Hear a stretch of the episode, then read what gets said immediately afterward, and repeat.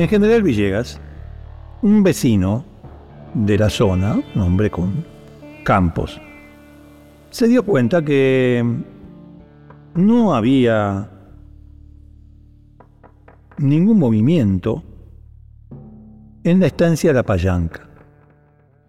Era mayo de 1992, había mucha quietud, como si, de hecho, sus vecinos hubiesen desaparecido.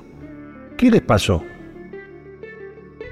Bueno, preocupado como estaba, dejó pasar unos días y al final de cuentas fue a la comisaría de General Villegas a decir que eso simplemente, a ver, eh, no escucho, no veo a mis vecinos. ¿Quiénes son sus vecinos? No, la gente de, La Payanca, de la estancia de La Payanca. La verdad que no los veo. Y a mí me llama mucho la atención, porque bueno, este, hay movimiento, eh, en fin, el movimiento típico del campo.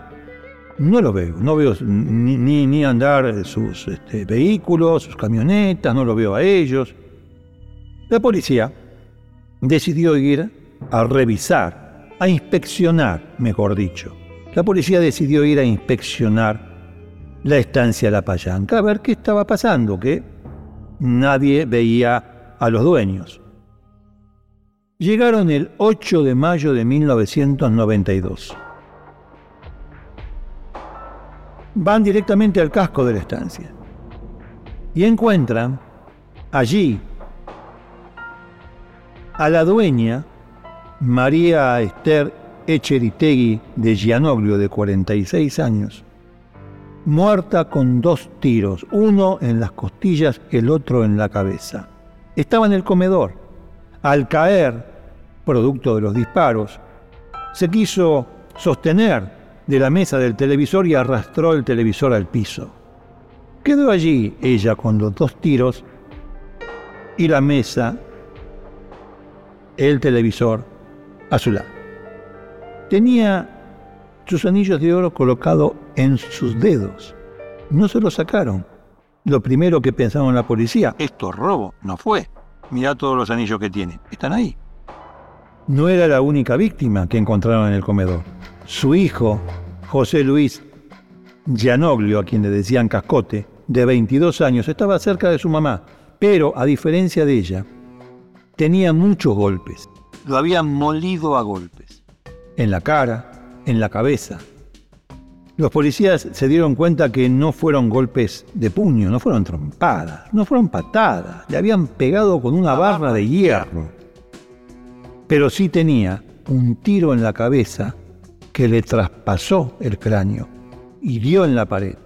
Otro tiro lo tenía en la axila. También dos tiros, uno en la cabeza y otro en la axila. Se ve que levantó la mano como para protegerse o para pedir clemencia, y el tiro le entró por la axila. Estaba descalzo, pero tenía medias, estaba vestido con un jean, una camisa cuadrillé de mangas largas. Su billetera al lado de él estaba vacía. Todo estaba revuelto. Todo, todo, todo, todo el living comedor estaba revuelto. Estacionado fuera estaba el automóvil Peugeot 504, pero con los neumáticos pinchados. Y estaba estacionada también la camioneta Chevrolet. Tenían un, Peugeot 504 y una camioneta Chevrolet. El Peugeot 504, insisto, con los neumáticos pinchados.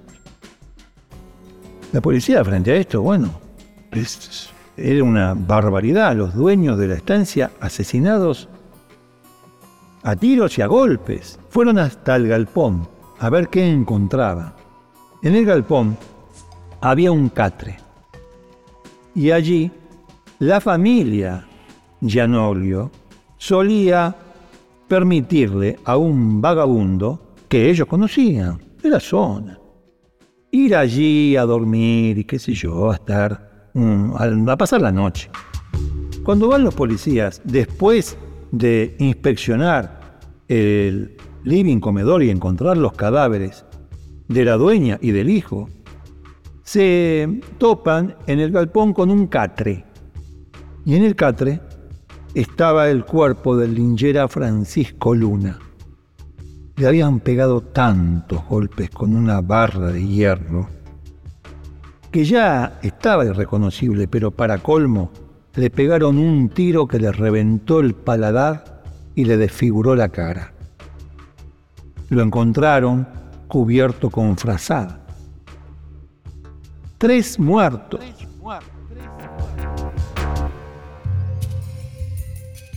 En el galpón, en ese mismo galpón, al salir, advirtieron algo que de entrada no habían visto. En la entrada del galpón había dos gatos muertos a golpes y colocados con sus colas cruzadas, como en una X. Raro. Muy raro, ¿qué es esto? Había también afuera una botella de whisky vacía cerca de la casa y hallaron una huella de pisada en el galpón de un mocasín número 42, un calce número 42. Es decir, dos muertos en el living comedor, una botella de whisky afuera, los autos, uno de ellos el Peugeot con las gomas, los neumáticos pinchados, y en el galpón este linchera muerto a golpes y también con un tiro que le terminó de desfigurar la cara. La huella de pisada, un mocasín número 42 y estos dos gatos que la verdad que no lo entendieron. Es más, se estaba haciendo de noche y a los dos, tres policías, tres policías, a los tres policías que fueron a inspeccionar el lugar, les dio como cosa, ¿no? dos gatos muertos. ¿Por qué matar a dos gatos a golpes y después dejarlos de manera que sus colas se cruzaran y formaran una X? Raro, muy, muy raro. Digo, bueno, resolvieron lo siguiente, los canas resolvieron lo siguiente. Vamos a volver al día siguiente porque se está haciendo ya de noche, está anocheciendo. Mucho más no podemos hacer, dejemos todo como está, demos el aviso correspondiente y a la mañana sí, nos falta revisar la tranquera, por ejemplo. Al día siguiente, ya 9 de mayo del año 92, fueron a la tranquera. ¿Qué se encontraron en la tranquera? Estaba allí el cadáver de Raúl Alfredo Forte. Raúl Alfredo Forte era, bueno, la pareja de María Esther Echeritegui de Llanoglio y a la vez hacía de capataz. Estaba vestido con un jogging, pero el jogging bajo hasta las rodillas y un buzo le tapaba la cabeza. Sin embargo, no hubo violación. Lo primero que pensaron, uh, bueno, esto tiene otro cariz. No, no, no, no hubo violación. Lo que pasa es que el jogging se bajó porque lo arrastraron. A Raúl Alfredo Forte le pegaron 10 garrotazos con una barra de hierro, todos en la cabeza. Ningún hueso le quedó sano. Además, tenía dos tiros en el costado. Cerca de donde estaba Forte, hallaron el cuerpo de Javier Gallo, que era un empleado, un empleado de, allí, de la estancia. Recibió un tiro que le atravesó el antebrazo derecho y le dio un ojo. Se ve que instintivamente levantó el brazo como para cubrirse de la inminencia del disparo. Bueno, el disparo terminó dándole en el ojo y además tenía otro tiro en la cabeza. Al lado de Javier Gallo encontraron la barra de hierro, de 90 centímetros de largo, 6 centímetros de diámetro y 10 kilos de peso, flor de barra. Flor de barra la que usaron para matar a esta gente. A ver, María Esther Echeritegui de Llanorio tenía dos tiros, costilla, en la costilla y en la cabeza. José Luis Cascote Llanorio, además de los tiros, sí fue golpeado con la barra. Francisco Luna, además de tener un tiro en la boca, sí fue golpeado con la barra. Raúl Alfredo Forte, además de los tiros, tenía la cabeza destrozada por golpes de barra de hierro. Javier Gallo tenía dos tiros, pero no había sido golpeado con la barra. Pero la barra apareció al lado de su cuerpo, a 250 metros de donde estaban los cadáveres de Forte y Gallo encontraron a otro empleado, Hugo Omar Reid. Este tenía dos tiros en la cabeza. y a 30 metros de su cuerpo estaba el bolso con todas sus pertenencias. Había querido huir, de ahí la distancia que había entre los cuerpos de Forte y Gallo y el cadáver de Rey. Se supone que había querido huir y lamentablemente le pegaron dos tiros en la cabeza. Seis muertos en la estancia de la Payanca. Seis muertos y ningún autor. Volvieron a la tranquera los policías. Siempre ese mismo día, 9, entre el 8 y el 9 descubrieron los seis cadáveres. Volvieron a la tranquera a ver si encontraban alguna pista y lo que encontraron fue goma de mascar, colilla de cigarrillos, pero lamentablemente no se tomó ninguna muestra, ni de las colillas de cigarrillos ni de la goma de mascar. ADN. Bien, gracias. Análisis de sangre. De, mm, por la salida, bien, gracias. ¿Alguna prueba científica? Bien, gracias. Había, además del casco de la estancia y del galpón, una construcción abandonada que pertenecía a la payanca. Fueron allí los policías ese mismo 9 de mayo. ¿Qué encuentran? Una silla, una mesa con una vela, un jabón y un aerosol broncodilatador. Raro. Todo muy raro. Una silla, una mesa. Bueno, la vela. No había luz eléctrica en esa construcción abandonada. Se podía entender. Un jabón. Y un aerosol broncodilatador. Nada de esto fue peritado, ¿eh? No, no, no, no, no, no, no, no. A ver, vamos a hablar en serio. Pericias. No, no, no son seis muertes y ningún autor. No levantaron una sola huella digital. Eso sí lo podían hacer. La huella digital desde fines del siglo XIX que se utilizaban en criminalística. Eso sí lo podían hacer. No lo hicieron. No lo hicieron. Ni huellas de la casa, en la casa que había como para inspeccionarla o revisarla con detenimiento, en profundidad. No, no, no, no, no levantaron ni una huella, ni de la casa, ni de la construcción, ni del galpón.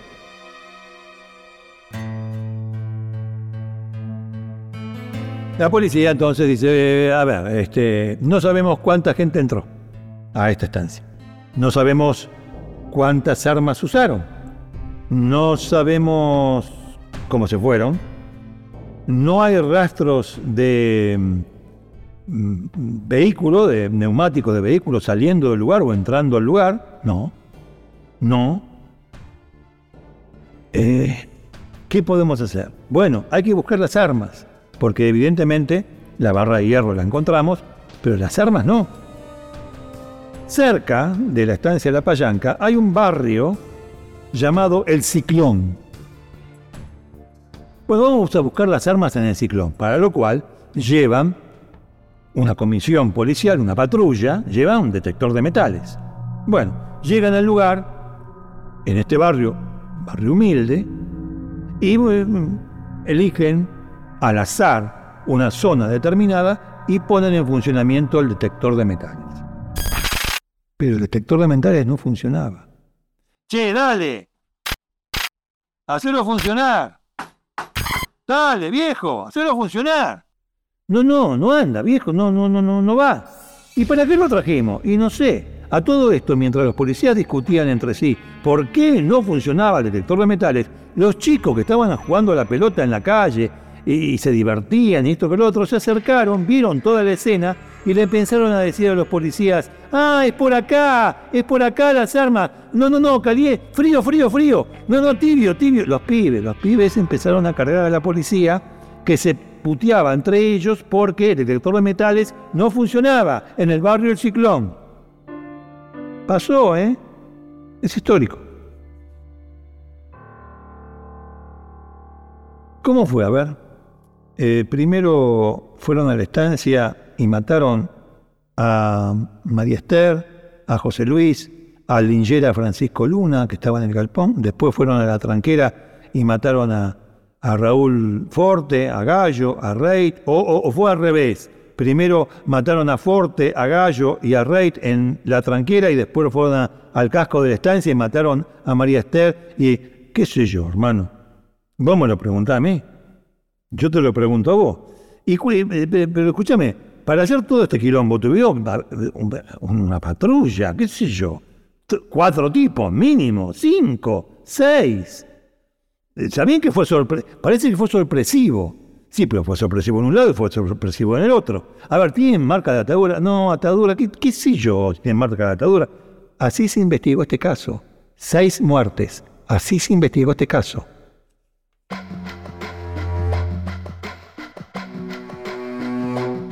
Había un antecedente que los volvía loco a los canas. Los volvía loco, los volvía loco porque ellos veían relaciones por todos lados esas relaciones eran más producto de su imaginación que de otra cosa. Por ejemplo, en 1985, siete años antes de que ocurriera la masacre de la estancia de La Payanca, el dueño del lugar, el marido de María Esther Echeritegui de Llanoglio, el señor José Llanoglio, el dueño, fue asesinado a tiros y cayó en la tranquera. No muy lejos de donde encontraron siete años después los cuerpos de Forte, Gallo y Rey. ¿Qué había pasado con José Llanoglio?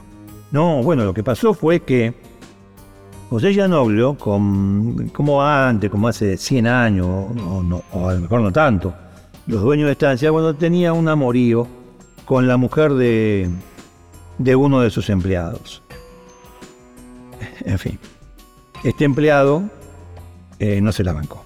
Horacio Ortiz se llamaba, el empleado de Llanoglio. Lo fue a enfrentar a su patrón, le dijo que él se acostaba con su mujer y lo mató a tiros. Ahí en la tranquera. A Horacio le dieron ocho años de prisión. O sea que esta estancia, no sé si decir que estaba maldita, pero tenía sus antecedentes de sangre. Sí, claro.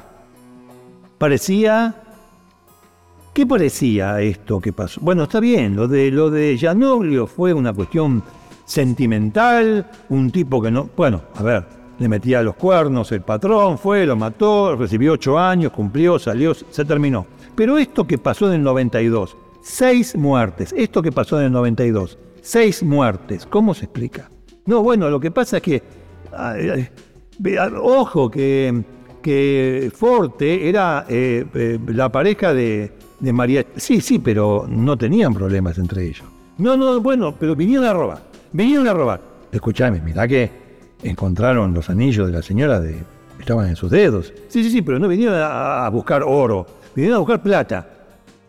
¿Por qué? Porque la familia había recibido un crédito de 50 mil pesos, que en el año 92 era un montón de plata. Y bueno, no, parate, esto tiene que ver con el narcotráfico. Año 92, en el 87 fue la Operación Langostino, primer gran decomiso de cocaína en el país escondida en cajas de langostinos que salían de Mar... Eh, esto tiene que ver con el narcotráfico. En la provincia de Buenos Aires hay pistas donde vienen las avionetas y, aterrizan y se van, o si no, tiran los paquetes desde el cielo y que esto y que lo del narcotráfico. ¿Dónde están las pistas? No hay ninguna pista, no hay nada, no, no hay ninguna avioneta. No, ya sé, listo, se terminó. Esto es un rito satánico.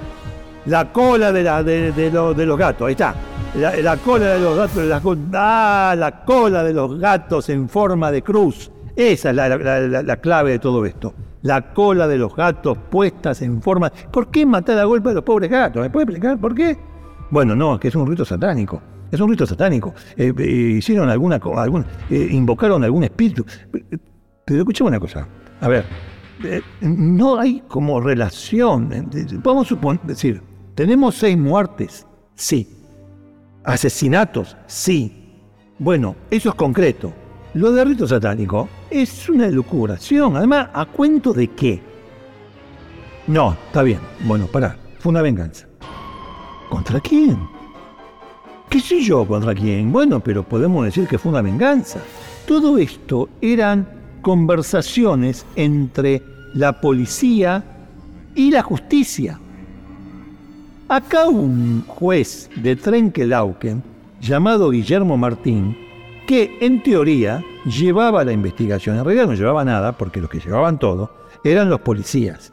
Los policías integrantes de la que en aquel entonces se llamó la maldita policía.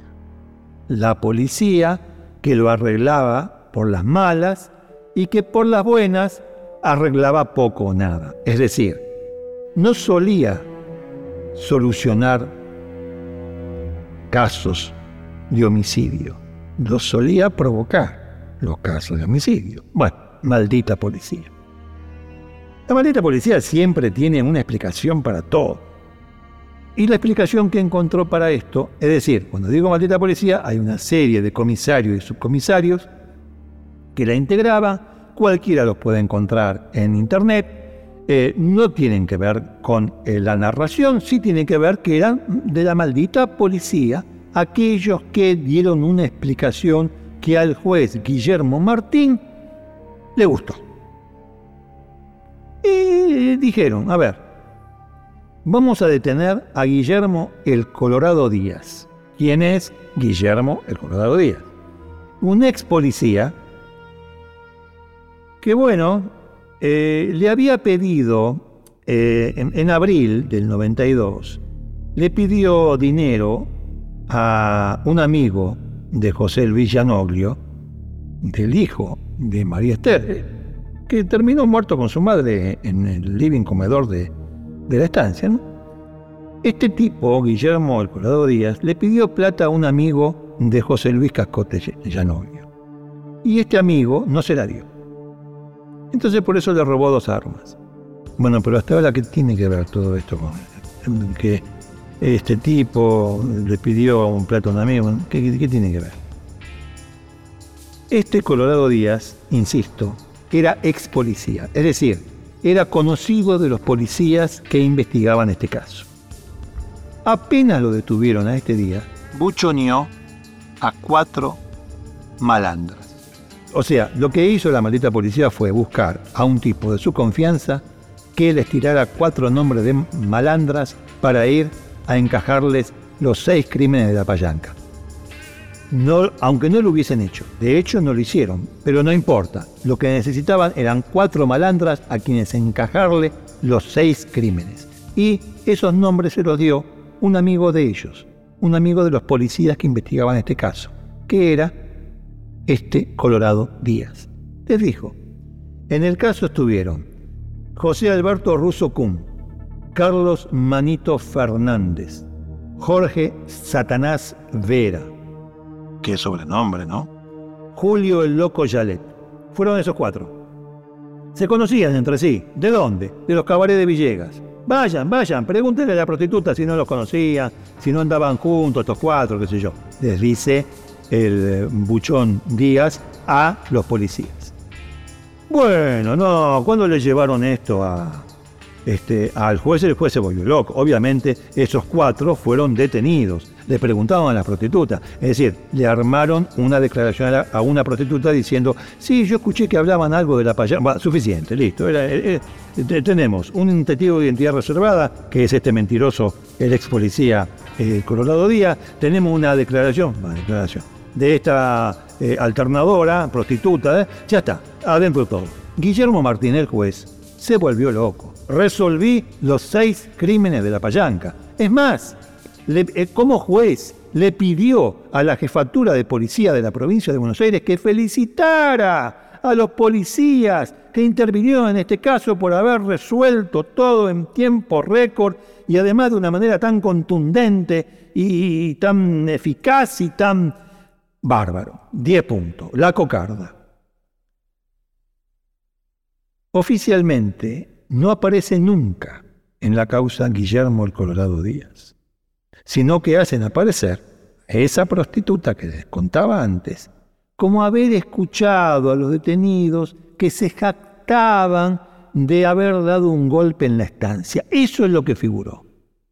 Claro, el buchón no iba a aparecer en un papel oficial. Entonces hicieron esto. Le inventaron una declaración a una prostituta. Bueno, muy bien, esto está resuelto, listo. Siete meses después, los cuatro detenidos y torturados quedaron libres. ¿Pero qué pasó? Claro, quedaron libres porque las torturas fueron tan salvajes que dejaron marcas. Había pruebas de que los habían torturado para que los cuatro se hagan cargo de los seis crímenes de la Payanca. Esto cuando llegó a la corte bonaerense quedó en nada. Los cuatro malandras, que sí tenían antecedentes de robos, yo le digo malandra porque esos cuatro tenían antecedentes de robos, este, de, delitos, la mayoría de delitos menores, pero bueno, pero esta, en esta, no tenía nada que ver, no había una sola prueba en su contra, salvo la que les arrancaron por tortura y la declaración mentirosa de esa prostituta a la que le armaron todo la declaración, todo el testimonio. Bueno, en 1998 la Corte bonaerense mandó investigar al juez Guillermo Martín. Hubo una sola sobreviviente de la masacre de la Payanca. Claro, porque María Esther Echeritegui de Llanoglio no solamente tenía a José Luis, a su hijo José Luis, también tenía una hija, Claudia, que no estaba en la estancia el día que mataron a toda su familia. No estaba allí. Claudia fue la única sobreviviente por no haber estado. Ella era la novia del actor Marco Estel. Muchos hablaron, especularon acerca de que tal vez eh, podía haber una cuestión de quedarse con toda la herencia, que esto, que lo otro. En realidad fueron habladurías, solamente habladurías, rumores, que no permitieron avanzar en nada en la investigación. Mm, Marco Estel nunca fue acusado de nada, Claudia era la sobreviviente, ahora el campo está arrendado, pero ¿qué pasó en el 92? La versión que quedó en pie es que mm, se trató de un robo que a lo mejor lo más eh, verosímil es que sí tenían 50 mil pesos, producto que en aquel entonces era un peso, un dólar, no se olvide, 50 mil pesos, dólares, producto de un crédito, que a lo mejor los ladrones fueron a buscar eso, movidos por un dato, pero en verdad tiene tanto asidero como lo del rito satánico, el narcotráfico y todo lo demás. Al día de hoy, al día de hoy, seis muertes en la estancia de la Payanca está como el 8 y 9 de mayo del año 1992. No se avanzó nada. No se peritó nada. No se hizo nada. El caso, por más cantidad de muertes que haya habido, está impune. Seis muertes y ningún autor.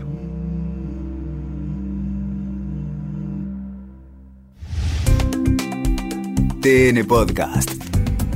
Ahora nos escuchamos mejor.